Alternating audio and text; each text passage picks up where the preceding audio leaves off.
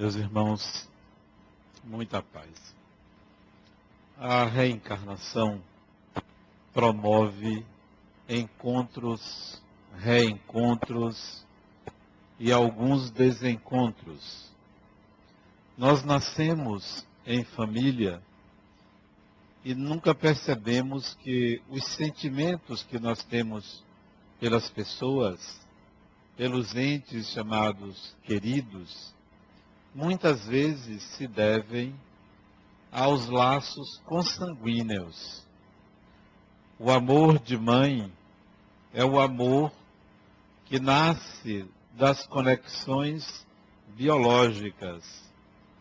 O amor de pai também tem essa mesma matriz. E assim sucessivamente, nós cultivamos sentimentos em família graças a esses laços, a essas ligações. Em alguns casos, os sentimentos se renovam porque há reencontros.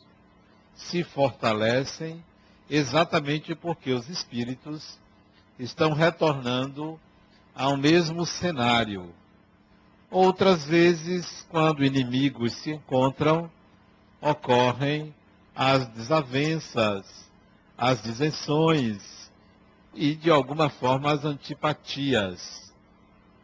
Mas é possível você ter uma ideia na sua família quem de fato você está encontrando pela primeira vez, quem é um reencontro, e esse reencontro se é por simpatia ou por antipatia. Eu venho de uma família numerosa. Minha mãe teve dez filhos. E foi possível perceber, depois de algum tempo, que eu não tinha laços espirituais com a maioria deles. Que na realidade estava havendo um primeiro encontro. Não conhecia aqueles espíritos. Isso eu só vim perceber muitos anos depois, ao estudar o Espiritismo, ao entender a mecânica da reencarnação, dos sentimentos que se nutre dentro de um ambiente familiar, das é, afinidades, da sintonia ao conversar, eu vim entender eu estava me encontrando com este, me reencontrando com aquele, isso foi possível ver. É também importante salientar que a maioria eu estava encontrando. Por isso que sempre me senti um estranho no ninho, totalmente estranho. Mas isso não me causava qualquer incômodo. Não me causava incômodo achava fantástico é, encontrar uma pessoa e conversar. Acho isso muito agradável você não conhecer uma pessoa e conversar. É, ontem, ontem e anteontem eu é, voltei a pegar ônibus e me sentei do lado de uma mulher, puxei conversa com ela. Não conhecia, não sabia quem era, mas ela não queria conversa, né? Ela olhou assim para mim, né, e virou o rosto, né? As pessoas nem sempre gostam de conversar. Também era de noite, o ônibus estava meio vazio, eu acho que ela me trocou por alguém que queria alguma coisa, ou roubá-la, sei lá, eu acho que ela, ela ficou desconfiada de mim. Até quando sentei do lado dela, ela se afastou um pouco, né? Mais ainda para o canto, aquela cadeira de gestante, idoso, eu sempre gosto de sentar ali, né? Era uma senhora, mas ela estava desconfiada. As pessoas não têm o hábito de conversar, de puxar assunto, de iniciar um diálogo. E para mim, reencarnar e conhecer um novo espírito como irmão é bom, não é ruim. Não há afinidade, mas não é ruim é saber quem é o outro, como o outro funciona, o que pensa, o que sente. Quando é alguém que a gente já conhece, também é bom, ótimo. Mas o novo também é atrativo. E depois fui analisar minha relação familiar E eu descobri é, o que cada um dos meus irmãos eliciava em mim de sentimento. O que, que eu sentia por cada um deles. E é possível a gente estabelecer é, diferentes sentimentos por pessoas que convivem conosco. A qualidade de cada sentimento. Até uma mãe pelos filhos que diz que ama do mesmo, da mesma forma, não. São sentimentos diferentes. Para cada pessoa, um sentimento. Isso é como um instrumento que toca diferentes notas. São todas notas musicais, mas são diferentes. Então, os sentimentos são diferentes. Cada pessoa, nós temos um específico sentimento. A minha vida amorosa sempre foi muito intensa. Eu sou uma pessoa apaixonada, sempre me apaixonei desde garoto. Tive eh, duas namoradas, me casei com a segunda porque eu era muito tímido. Era muito tímido, sempre fui muito tímido. Eu achava a mulher um negócio assim diferente, né?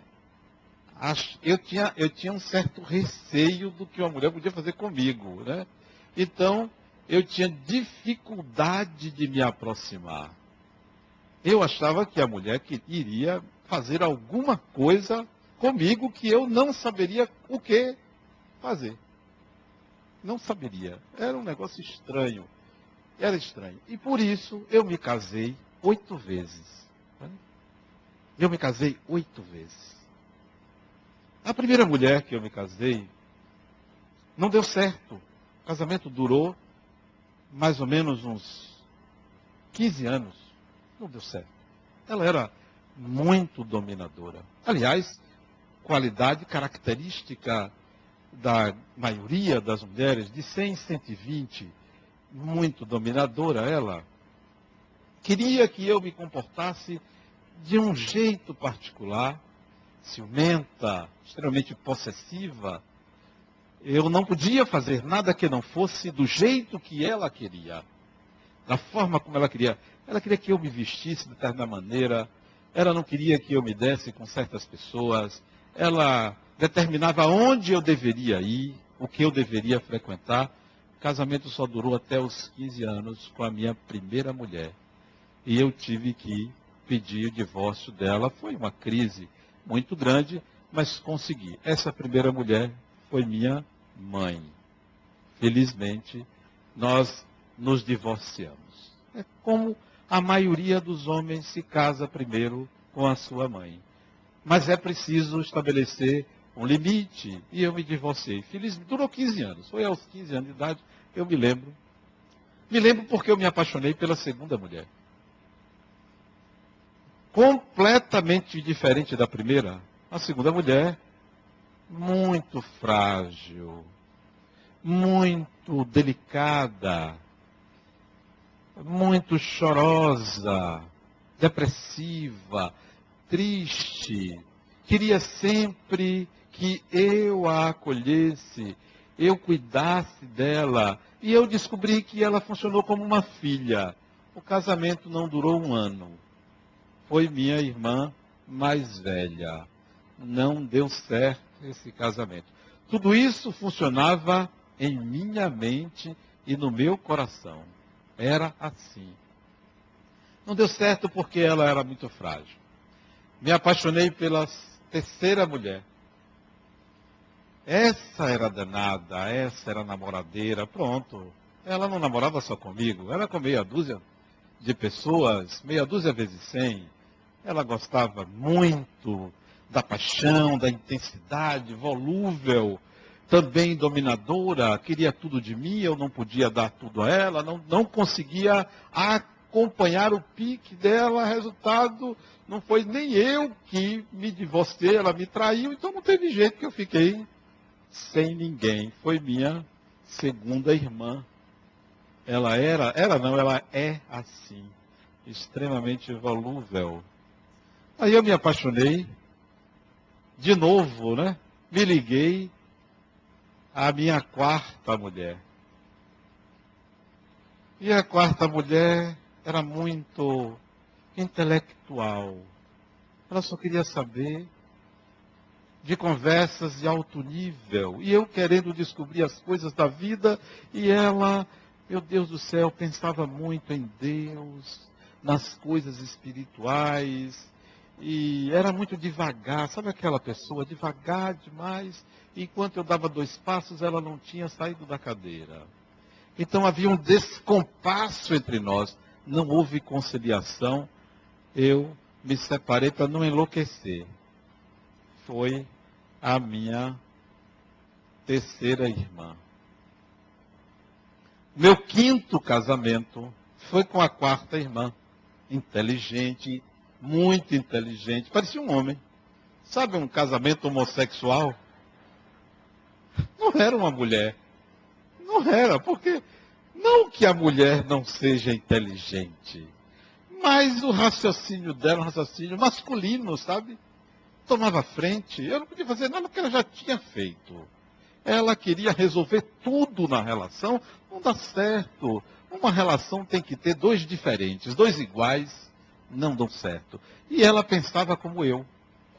Muito inteligente. Resultado, eu enjoei. Eu enjoei dela. Separei-me. O casamento durou até um pouquinho, uns dois anos. Me apaixonei pela minha sexta mulher. Essa mulher era melhor, porque ela era mais cordata, esperta. Cuidado com a mulher esperta. Ela faz que é frágil, mas ela não é. Ela faz que é forte para impressionar. Ela faz que lhe ajuda para depois cobrar. Ela faz tudo para, mas por detrás ela lhe domina. E eu, quando vi, essa sexta mulher era igual à primeira. Era minha mãe de novo não deu certo. O casamento não durou seis meses. Eu me separei dela, embora até hoje estejamos ligados. Mas é sempre assim. Tem separações que são novos casamentos. Né? Quem não sabe se separar, se casa de novo com a pior parte do outro. Mas eu me separei dessa sexta mulher e me casei com a melhor parte dela, depois de separado. Pois bem, Aí veio a sétima mulher com quem eu me Essa sexta foi minha quinta irmã, porque são cinco mulheres. Né? Não me casei com nenhum dos meus irmãos, porque nunca fui. Aliás, eu fui chegado uma época, mas não deu certo, né? Não casei com nenhum irmão. Até para casar não dá, não, não chegou a esse ponto. Mas gostava deles, né? Mas homem é sempre tudo igual, é muito previsível, então não me casei com nenhum deles. Me casei com a sétima mulher, está aqui presente, e com ela nós tivemos três maravilhosos filhos e fizemos uma família. Um excelente casamento, né? Mas eu, no meio desse casamento, me casei com a oitava mulher. Então eu tenho duas mulheres. Uma de fato e uma outra que eu descobri que mora dentro de mim, que é a minha ânima. Então eu sou casado com duas mulheres, com uma externa e com uma interna. E o oitavo casamento é o casamento mais importante, que é fruto do sétimo. Casar-se com uma pessoa, seja um homem, seja uma mulher, deve nos levar ao casamento real, que é com a parte de nós que nós negamos, que nós não aceitamos, que nós não reconhecemos em nós e projetamos no outro. Se você se casa com uma pessoa e não promove o segundo casamento, você não vai se realizar. Na primeira metade da vida, digamos que a vida no corpo físico dure 80 anos. A primeira metade da vida, você deve se casar com alguém. Uma pessoa. Não importa. Seja um homem ou uma mulher. Uma pessoa. Uma pessoa que você goste, que você tenha afinidade, que você veja que essa pessoa pode lhe fazer feliz e você pode fazê-la feliz. Na segunda metade da vida, após essa metade de convivência, você deve buscar se casar com este ser interior, que é o oposto psíquico seu, que é a contraparte sexual dentro de você. Porque se você não fizer esse casamento, você vai exigir da pessoa com quem você se casou, com quem você vive, que corresponda a tudo aquilo que você não aceita em você, não percebe em você e que está no outro. É uma exigência que vira um inferno a convivência. Geralmente, nós queremos, na segunda metade da vida, que o outro continue sendo o mesmo da primeira metade.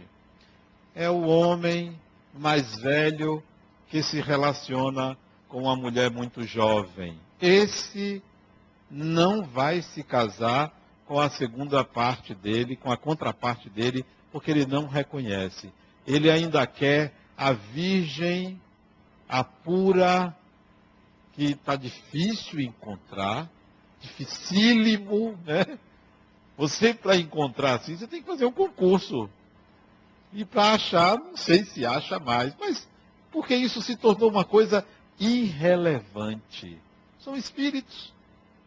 São espíritos. Então, são seres humanos. Já encarnaram em corpos masculinos, corpos femininos.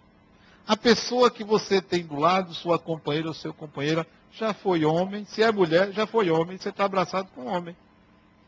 Se é homem, já foi mulher, você está abraçado com outro. Quer dizer, é, todo mundo tem uma parte homossexual. Todo ser humano. Mas nós não aceitamos isso porque encarnamos o sexo anatômico e não entendemos que tem um psiquismo ambivalente que vive as duas polaridades. Então, na segunda metade da vida, nós devemos buscar, de alguma maneira, que aquele par, que aquela pessoa que convive conosco, nos leve a esta contraparte. E nós não vamos exigir da pessoa o que a pessoa não é capaz de dar. Uma vez eu assisti um programa de televisão em que um padre falava assim: se você, na paróquia dele, lá no Rio de Janeiro, na paróquia dele, é a paróquia que mais realiza casamentos no Rio. Isso tem tempo. E ele dizia na televisão: se você quer ser feliz, não case. Olha a fala dele. Se você quer ser feliz, não case. Mas se você quer ser feliz e fazer a felicidade de alguém, case. Então, é uma via de mão dupla. E as pessoas querem ser felizes, mas não pensam em proporcionar a felicidade do outro. Aí é interessante descobrir que a pessoa que você encontrou para um casamento, necessariamente não precisa ser o grande amor da sua vida, porque o grande amor da sua vida é esse oitavo casamento, é essa outra pessoa dentro de você. Esse é o grande amor da sua vida. Mas os homens, e principalmente as mulheres, ficam procurando: será que esse é o amor da minha vida? Uma procura pueril. Não há uma alma gêmea. Não há uma pessoa determinada. A pessoa que você convive pode ser a pessoa que você se sinta feliz e proporcione felicidade àquela pessoa. Ah, mas tem defeitos? Me aponte um que não tenha. Me aponte uma mulher que não tenha defeitos. São seres humanos, são espíritos. A questão é como conseguir conviver com aquela pessoa e ser feliz. Agora, se isto se torna um inferno, um sacrifício em que ambos estão perdendo, é melhor se separar. sem sentimento de fracasso. Sem sentimento de fracasso. Porque tem espíritos que são difíceis de convivência. Difíceis de convivência. Tem espíritos atormentados. Atormentados. Tem espíritos que são muito difíceis de se lidar. Muito difíceis. Há muitos anos atrás, no centro espírita me apareceu uma mulher que ela pediu ajuda para ela. Pediu ajuda, ela estava atormentada, ela estava obsidiada, e eu encaminhei ela para tratamento espiritual. Mas ela me contou mais ou menos a encarnação dela. Mais ou menos. Olha que espírito atormentado. Ela devia ter nessa época uns 28, 29 anos de idade. Tinha dois filhos e era separada. Ela namorou com Deus e o mundo. Todo mundo pegava ela. Todo mundo pegava. Mas não era na mão, não, era onde não devia. Todo mundo. Resultado. Fez alguns abortos. Até que engravidou uma vez disse, não, esse eu fico. Esse, olha a cabeça da mulher, esse eu vou ficar. Esse eu quero. Grávida, o marido não, o marido não, o namorado não deu atenção. Ela foi no trabalho dele com um litro de álcool, jogou dele e tocou fogo. Saiu no jornal em Salvador. Ele só não se queimou, queimou a roupa, ele só não se queimou porque alguém estava perto e jogou água dele, mas ela ia queimá-lo. Com raiva. Olha que mulher. Teve essa criança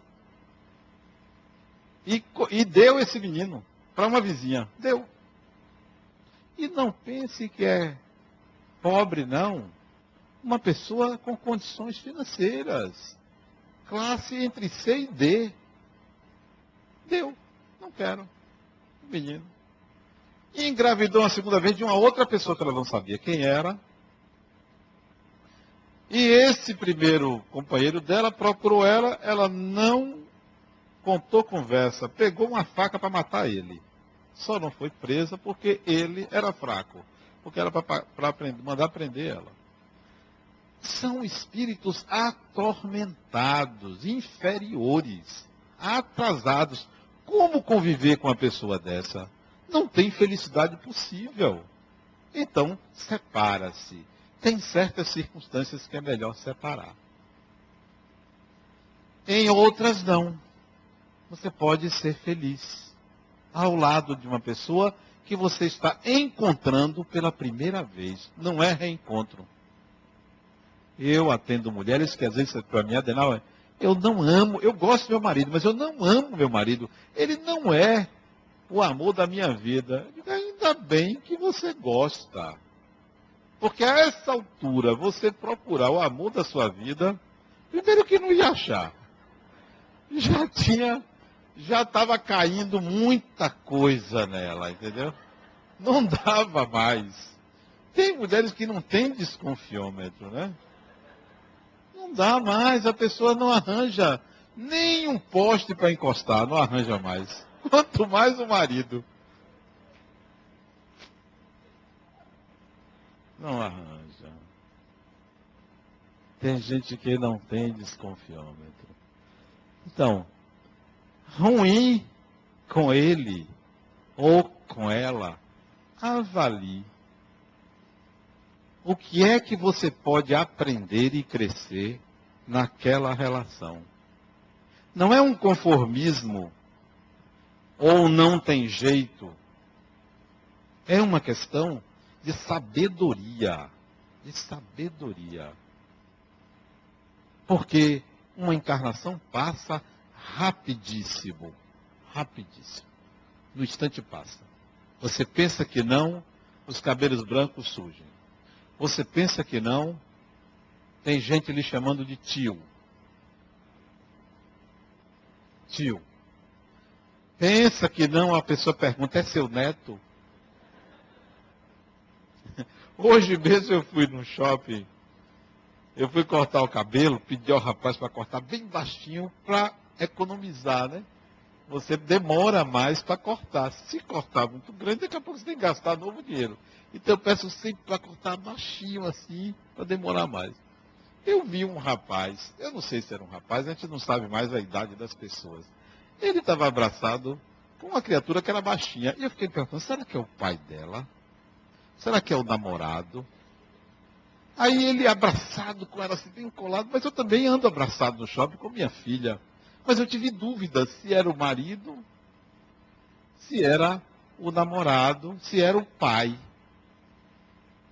Então, de repente, você já é avó e não quer que ninguém saiba disso. Passa rápido a encarnação e você aprende muito pouco porque ficou guerreando com o outro, disputando espaço, disputando opinião, disputando controle remoto. Tem gente que disputa até isso. Então, como é que esse espírito quer sair da encarnação, ou quer entrar na encarnação encontrando o grande amor da sua vida? E esse negócio de casar com outra pessoa, isso é mero detalhe. Eu me lembro da mulher que às vésperas do casamento ela desencarnou. Desencarnou. Faltava menos de um mês para casar, ela desencarnou. Teve um problema, acho que pulmonar, desencarnou. Foi, o marido depois encontrou outra mulher, porque ninguém, a fila anda, encontrou outra mulher, graças a Deus, e se casou. No dia do casamento, ela, ela desencarnada, foi ao casamento. Chorou no casamento, claro, se emocionou. Disse a uma amiga desencarnada que estava do lado dela, olhou para a noiva e disse: Esse era o meu casamento. Mas passou a frequentar a casa do que seria o seu marido, para ajudar a esposa dele a cuidar melhor dele, porque o amava. Não importava se tinha outra tomando conta dele. Quem aqui, qual a mulher que faz isso? Eu vi uma notícia na Paraíba que a mulher mandou matar modelo, o modelo, porque era apaixonada pela namorada dele. Mandou matar ele ele morreu, matou ele, assassinou contratou, pagou 100 reais uma pessoa para matar o rapaz. E o rapaz foi morto. Porque era apaixonada pela modelo. Pelo, pela mulher, a namorada dele. Ia casar agora em janeiro. Ora, nós achamos que o outro nos pertence. Se você quer a felicidade do outro, aceite que o outro pode estar ao lado de alguém. Porque uma encarnação passa, desencarnou, felizmente a igreja botou até que a morte os separe. Depois da desencarnação, deve ser uma fila imensa de pessoas, umas atrás das outras. Cadê, cadê, quem é, quem me quer, quem não me quer? Porque é até a morte, o compromisso é até a desencarnação. Fique feliz você que está aí ao lado do seu pai, que depois da desencarnação, ninguém é de ninguém. Ninguém é um verdadeiro leilão. Ninguém é de ninguém. As pessoas ficam procurando, vou ver se fulano está livre. Se fulano está livre. Porque não tem negócio de aliança, de certidão. Não tem. Desencarnou, é outra história. Então, você pelo menos fica com essa despreocupação. Aquele seu vizinho que você gosta, ó, vai ficar livre. Vai ficar livre. Aquela mulher do síndico que você gosta, vai ficar livre. Depois que desencarnar, você pode ir lá levar rosas. Claro que você desencarnado também, né? Então, é livre. Não, não tem essa história de ficar preocupado porque fulano vai casar com outra pessoa. Porque se o amor existe entre, outras, entre duas, dois espíritos, Não importa se está casado com A, com B, com C, aquilo é apenas uma experiência de convívio, uma experiência marital, uma experiência para trazer outros espíritos, mas o vínculo, necessariamente afetivo, não é com aquela pessoa que você dorme na mesma cama. Às vezes dorme na mesma cama, quando sai do corpo, um vai para um lado, outro vai para o outro. Prevalecem mais as relações não convencionais do que as relações convencionais. Eu tenho um amigo que ele desenvolveu uma tese de mestrado é, sobre relações em empresa.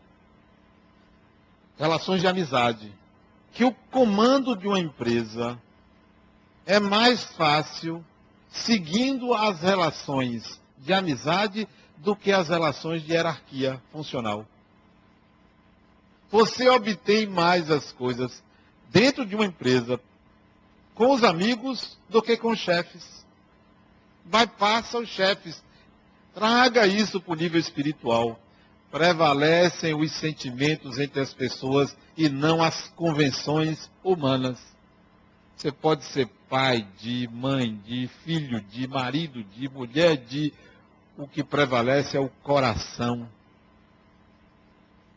Às vezes basta um sorriso para você conseguir uma coisa. Enquanto o outro tem que se submeter à lei. Tem que entrar na fila, tem que esperar mil coisas aqui para a fundação nós precisávamos de uma licença. E tínhamos um ano para conseguir. Eu soube disso, dei um telefonema para uma pessoa. O sinal vai ter um belo filho agora, ela. Não deu uma semana, a certidão saiu. Uma semana. Porque tinha mais de um ano, quase um ano, para conseguir. Uma semana. Ela conseguiu. Rápido. E não foi ilegalmente. Não, não precisou passar por cima de nada. Simples boa vontade de um funcionário. E essa boa vontade se chama sentimento de amizade. Sou amigo do pai dela, da mãe dela, da família dela. E eu me lembrei que ela trabalhava nesse órgão. Ah, Dana, deixa comigo, isso é do meu setor. Eu resolvo. Acabou, resolveu. Então, as relações não convencionais prevalecem sobre as relações convencionais. Às vezes, uma pessoa que você não faz parte da sua família, você tem um sentimento de amor muito mais intenso do que de uma pessoa da sua família. Mas isso não precisa estar carne com carne. Não precisa ter sexo necessariamente, não precisa. São sentimentos que extrapolam o físico extrapola o físico. Acho interessante que, alguns anos atrás, eu participei de um programa de televisão. Isso deve ter uns 1999. Participei de um programa de televisão. Aí eu recebi um telefonema de uma pessoa que disse assim, Adenauer, eu assisti você na televisão e vi atrás de você um espírito. Eu sou artista. Gostaria de pintar esse espírito. Você aceitaria o quadro? Claro. Como é seu nome? Eu não me disse o nome. Daí, acho que uns dois meses, ela me mandou um belo quadro, grande, emoldurado de uma mulher. E me deu de presente, eu botei lá na minha clínica esse quadro. Uma deusa muito bonita. E por detrás do quadro atrás uma carta explicando toda aquela pintura. Mentalmente agradeci. Está lá. Passou-se o tempo, dois anos, 2001. Ela me telefona, não a conheço. Até hoje eu não conheço. Adenauer, eu tive uma visão. E gostaria de pintar para você. Você aceita? Com todo prazer. Me dê um segundo quadro, que está na minha sala aqui na fundação. E eu comecei a nutrir um sentimento por essa pessoa e ela por mim. Vocês a conhecem? Nem eu. Não precisa. Não há necessidade. Não porque é negativo ou porque é ruim, porque é um sentimento que tem outra qualidade, é outra vibração. Em 2003, 2004, 2004, ela me mandou um terceiro quadro, uma mandala. Inclusive a mandala que tem uma ave muito bonita, me mandou de presente. E assim vai. Sabe onde ela mora? Eu só sei que mora em Salvador, não sei aonde. Nunca perguntei quando vem conhecer, quando não vem. É outro tipo de relação. Nos encontramos espiritualmente. Mas eu não sei como é a fisionomia, isso é pouco relevante. Diferentemente de outra que chegou para mim há muitos anos atrás, chegou para mim assim, na minha frente, e disse: O que, que você está fazendo comigo? Eu disse: Nada. Você está me visitando de noite e eu engravidei por sua causa. Digo, criatura, mas como? Eu não lhe conheço. Sim, eu estou grávida de você. Você veja o que é que a gente passa. Isso é vero. Ela engravidou de mim sem eu conhecê-la até fisicamente. Não, você toda noite vai à minha casa. Eu digo, interessante. Eu não me lembro que é você, né? Eu estou grávida, né? E ela continuou lá no centro. Eu digo, quando nascer, o que, que vai ser? Ela vai me processar. Mas, filho, naquela época não tinha o DNA. Felizmente eu tinha minha consciência tranquila, eu não me lembrava de ter feito isso, porque você pode fazer sem querer, né? Não pode. Eu só sei que ela perdeu. Perdeu. A, a barriga começou a crescer. E ela não era casada, não tinha namorado, feinha, coitada. Não tinha ninguém. Era uma gravidez psicológica, né? E que ela achava que eu tinha sido o vetor dessa gravidez psicológica. A outra, essa ficou grávida, adenoma. Você podia registrar o filho para mim? Olha, quer dizer, aparece de tudo né, na vida, né? Eu disse, vamos ver, vou conversar com o pessoal lá em casa para ver se concordam. Rosângela disse, de jeito nenhum você vai registrar filho que você não sabe quem é. Mas era uma caridade que a gente ia fazer com a pessoa, né? O fato é que existem sentimentos que extrapolam os limites do corpo, existem relações não convencionais, existem encontros espirituais, de tal maneira que a nossa família, a família por afinidade, não obedece os laços consanguíneos. Não obedece razão pela qual, se na sua família, na família que você se originou ou gerou, tiver alguém que você tem uma diferença, uma dificuldade, resolva. Não deixe para a próxima. Perdoe, renuncie. Faça um jeito para, para que haja harmonia com aquela pessoa. Não queira ninguém pendurado, porque você volta com aquela pessoa. Porque existe essa procura, esta rejeição, essa necessidade de diálogo, existe contato, existe busca. Então é melhor resolver, para você poder escolher com quem você quer nascer. Eu acho que eu não tive esse direito, porque você nascer em 10 e apenas 20% você ter afinidade, 20 não, 15, porque é 1,5. 15% você ter afinidade, é difícil. Então não houve escolha. Eu não tive escolha. Parece que eu fui, ó. Tem essa chance aqui. Você quer ir? Aí eu tive que ir nascer no meio de 10. 10 filhos, 9 problemas. Mas a sabedoria é você estar ali e fazer amigos. E fazer amigos. Estabelecer relações de amizade. Pode desagradar um, desagradar outro, mas na medida do possível, não sendo você a causa da desarmonia, a causa da desagregação. Sempre vá ao encontro. Não espere o outro, mesmo que você tenha razão. Mesmo que você não tenha sido responsável pela desavença, vá. Tome a frente. Estabeleça um contato.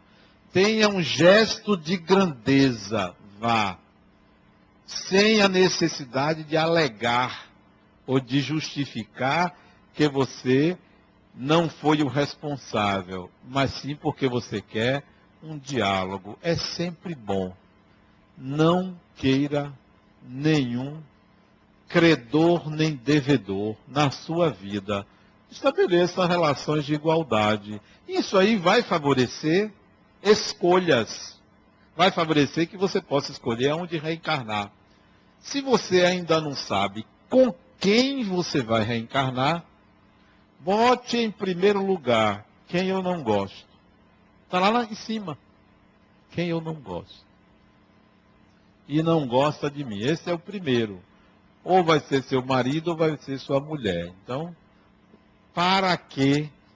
Para conciliar. Ou vai ser seu filho ou sua filha. Para quê? Para conciliar. Depois vem os seus inimigos, as pessoas que por de alguma forma é, contrariaram você, agrediram você ou você agrediu, isso também faz parte do pacote.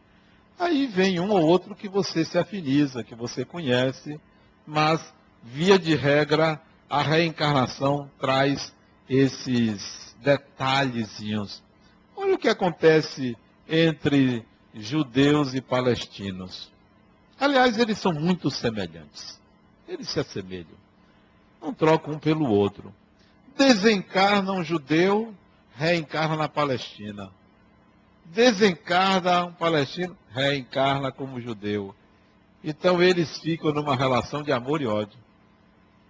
Eles estabelecem relações clandestinas é, muito mais do que a gente imagina. Judeu apaixonado por Palestina, Palestina apaixonado por judia. É uma miscelânea, isso não aparece. Por que apaixonado? Porque estava de um lado e vai para o outro, reencarna no outro. Porque a lei de amor é que deve vigorar. Então a gente se relaciona uns com os outros assim. Se você odeia as pessoas de um país, você vai nascer naquele país. Cuidado. Muita gente vai nascer na Argentina. E torcer pela esquadra azul lá. Muito argentino nasce ali por Porto Alegre, Pelotas, e vai gostar da seleção brasileira assim, com o coração apertado. Não vai gostar. Então, por quê? Porque essas diferenças, elas são pueris, infantis. Esse, esse nacionalismo é infantil. Ah, não gosto do americano, porque todo mundo tem arma. Olha o que aconteceu. Pior é no Brasil é mais maluco do que lá. E a gente fica com esse sentimento bobo, criticando o outro país. São espíritos, é todo mundo espírito. Ora você nasce aqui, nasce ali, para você aprender as diversas culturas, ter ricas experiências. E em família, a mesma coisa. Se você sente que há diferenças entre irmãos, você e seus irmãos, você e pais, você e filhos, você e tios e primos, Procure se aproximar, procure diminuir a distância, eliminar as rejeições, aprender com a diferença. porque isso vai liberar a gente para escolher aonde queremos reencarnar. Sobre diferenças, é, eu estive recentemente numa reunião com meus dois amigos mais próximos, Medrado e Djalma. Nós nos encontramos e conversamos bastante. Via de regra falando mal dos outros. É, é, é estilo nosso, né? De conversar, mas isso tudo fraternalmente, né? Caritativamente, não sobra ninguém. É até difícil de separar um do outro, porque quem sai primeiro, fatalmente a gente vai dizer alguma coisa daquele que saiu, né? Eu sinto isso quando eu saio primeiro, porque quando um dos dois sai primeiro, a gente fala de quem saiu. Isso é claro entre nós três. E nós estávamos conversando a semana passada, semana passada não, semana, a semana passada foi, e nos lembramos de um episódio interessante com Medrado. Eles dois estavam à mesa diante de uma plateia, antes de começar a reunião, conversando. E segundo um deles, falando mal de mim.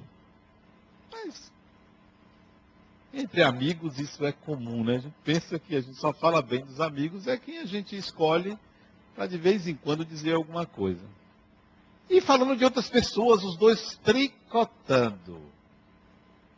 Até que chega um espírito, se aproxima de Medrado, e diz: Olha, eu quero escrever uma mensagem para uma pessoa que está ali na plateia. Aí Medrado diz: Djalma, me dê uma caneta aí. Aí Djalma pega a caneta, dá ele, ele começa a escrever, escrever, psicografou a mensagem, deixou de lado e voltou a conversar, a fofocar. Isso serve para a gente ver que aquela mística de uma comunicação mediúnica cheia de cuidados. Não. Mediunidade é mecânica, é energia. Não depende do que você está fazendo. Não precisa estar em oração, tampouco está fofocando. Qualquer que seja o momento, um espírito pode se comunicar com você. Isso também serve para a gente entender que quem quer que esteja ao seu lado, é possível desenvolver um sentimento bom. O embrião do amor. Quem quer que seja o seu pior inimigo, pode ser um grande amor na sua vida. Pode gostar. Não desenvolvendo a síndrome de Estocolmo, que a pessoa se apaixona pelo seu algoz. Não, não é isso. Porque tudo aquilo, tudo aquilo que nos envenena, nos cura. Tudo que nos envenena, nos cura. Tudo que a gente entende que é negativo pode ser fértil. Depende de como a gente lida com a coisa, com o objeto, com a experiência, com o processo. O sentimento de amor pode surgir onde mais ele parece que não é possível. Entre pessoas que se detestam, pode surgir um sentimento nobre. Aquele que lhe parece ruim, negativo, pode ser uma pessoa muito boa em outras circunstâncias. O seu olhar pode ser um olhar negativo àquela pessoa. O problema está no seu olhar e não na pessoa. Vamos olhar para os nossos inimigos, sejam em família ou fora da família, procurando que sentimento de fato eu gostaria de ter por essa pessoa e eu não consigo. Também é, é importante que a gente Veja que em família estão as grandes oportunidades de crescimento. Crescimento. Quando eu me casei pela sétima vez, que foram oito, a oitava foi comigo, pela sétima vez, eu imaginei uma família em que os espíritos que iriam reencarnar comigo, prioritariamente eu deveria transformá-los em amigos, independentemente do sentimento que surgisse. Eu quero transformar amigos em amigos. Então, não seria o sentimento simples de pai para filho, mas de amigos, espíritos amigos. Porque se desenvolvemos a amizade, é possível qualquer projeto juntos. Diz Yogananda, num dos seus livros maravilhosos, chamado Onde Existe Luz, que quatro coisas devem fazer com que você viva ao lado de uma pessoa. Quatro. A primeira,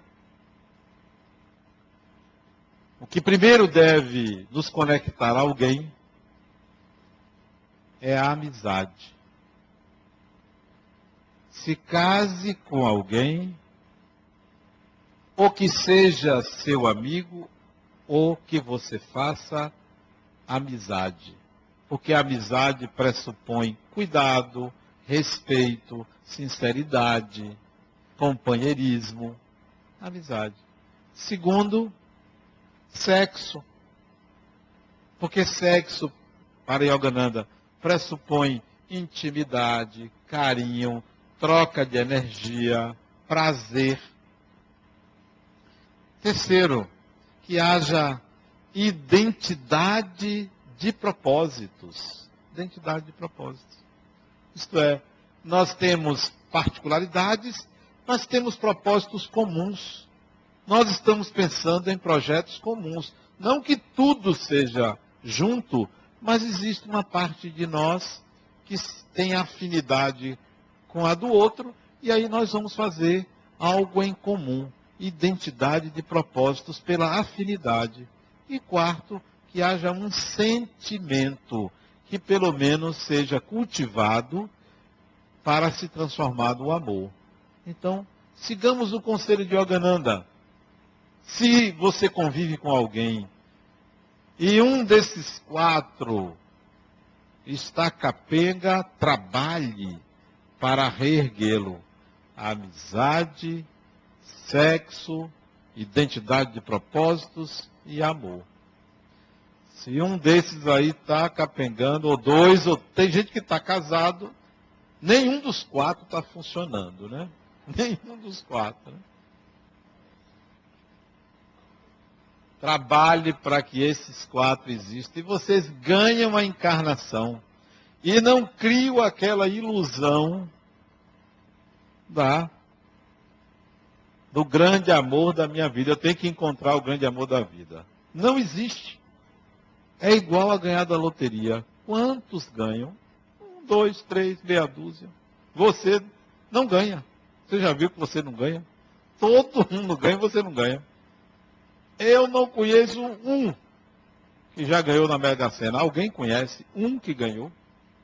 Se conhecesse, já tinha pedido dinheiro emprestado à pessoa. Ou uma teteiazinha, né? Então, não é o grande amor. Transforme em um grande amor a relação que você tem com uma pessoa. Se você não tem ninguém na sua vida para se relacionar, aí é um problema sério, né? Vá no centro espírita, quem sabe os bons espíritos podem levar alguém que está ali também na circunstância, do lado, na poltrona da frente, do fundo, né? E aí você se depara com alguém para juntos juntarem os cacos, né? E aí, quem sabe, nasce alguma coisa. No centro espírita que eu frequentei, o Instituto Kardec da Bahia, foram dez casamentos ali. Era um centro casamenteiro, né? Era. Agora as pessoas se envolviam em atividades para encontrar, sabe? E eu acho que iam para o centro para ver se achava alguém. Era esse o propósito. Se você não tem, faça o oitavo casamento. Case-se com você mesmo. Quem sabe surge o sétimo. E o oitavo casamento, ou casamento consigo mesmo, é uma lua de mel constante. Constante. É uma paixão constante. Eu botei no meu blog, eu tenho um blog, eu botei no meu blog para o meu amor. E apareceu um bocado de gente me perguntando quem é. Eu disse, ah, não posso dizer. Eu também faço segredo. Não posso dizer, não posso dizer. Será que é fulano? Não, não tem. As tendências já acabaram na adolescência. Já tive, não tenho. É fulana? Não, é, você não conhece. É minha ânima. É minha parte mulher. E é uma senhora criatura, viu? Apaixonante. Só quem tem uma mulher como essa é feliz, né? Então, case-se com essa contraparte. E se você é mulher, é um homem especial. Não ronca. Olha. Só aí é uma vantagem enorme. Não tem mau hálito de manhã. Olha. Toma banho todo três vezes por dia. então, não é aquele que faz tudo, mas também é aquele que ajuda nas horas mais impróprias que você precisa. Então, se case com essa pessoa dentro de você. Descubra ela. Descubra. Ela está aí. Você que prefere enxergar no outro, não enxergue em você. Sabe o que é você acordar? Eu acordo todos os dias, apaixonado, todos os dias. Teve uma vez, um dia só, eu até contei para quem? acho que foi para Sheldon que eu contei. Eu acordei, não sabia onde estava. Não sei se aconteceu com você. Eu acordei assim, não sabia onde estava, que horas eram, quem era eu. Olha, foi um negócio impressionante. Foi uma, uma, um cochilo que eu, eu durmo depois do almoço, porque trabalho muito, trabalho de segunda a quinta, meio-dia, então eu tenho que eu tenho que descansar. Todo dia eu descanso depois do almoço, né? Porque ninguém é de ferro, eu, eu durmo oito, é, oito horas por dia, então vou trabalhar, tenho que descansar. Aí eu tirei um cochilo na clínica, no sofá de lá, acordei uma e meia da tarde. Onde é que eu estou? Que dia é hoje? Que horas são? Quem sou eu? Já aconteceu isso com vocês? Com alguém aqui já aconteceu isso? Eu não sabia quem eu era.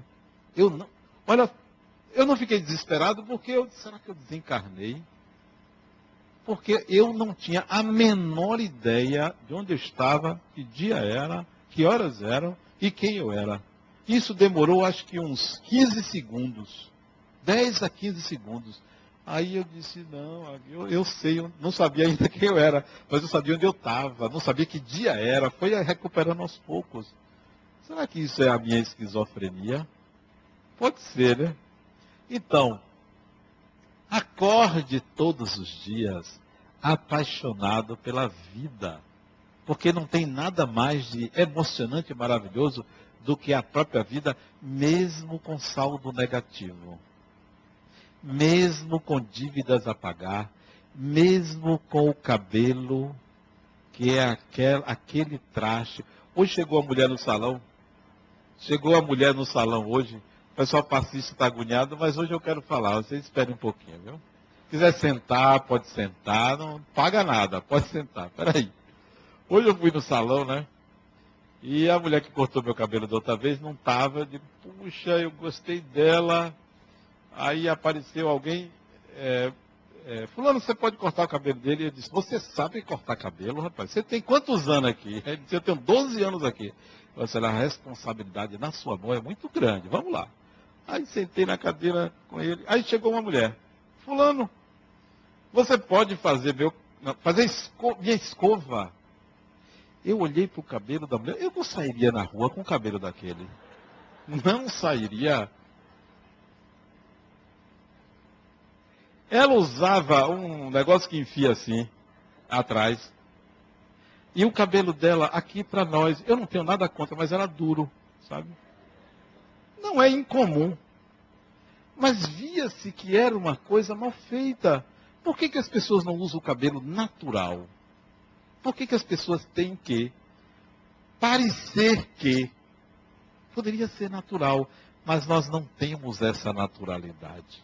Então, aí o, o rapaz olhou assim para ela, assim como quem disse, tem jeito? Não tem jeito, eu vou ter que fazer escova para você. Agora eu estou atendendo um cliente. Ele era bem chegadozinho, mas gente boa, nada contra. Conversamos muito tal. É, é preciso que você goste de você, você goste da sua vida, você tenha prazer em viver, mesmo que seu cabelo não preste. Mesmo vocês, homens, barrigudos, careca, goste da vida, mesmo que tenha problemas com A, com B, com C, porque é difícil você encontrar uma pessoa que não tenha conflito, não tenha problema.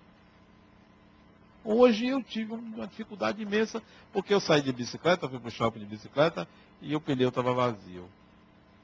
Mas andei um pouquinho, fui até a, o posto, botei. Olha aí, se, tudo se resolve. Botei ar.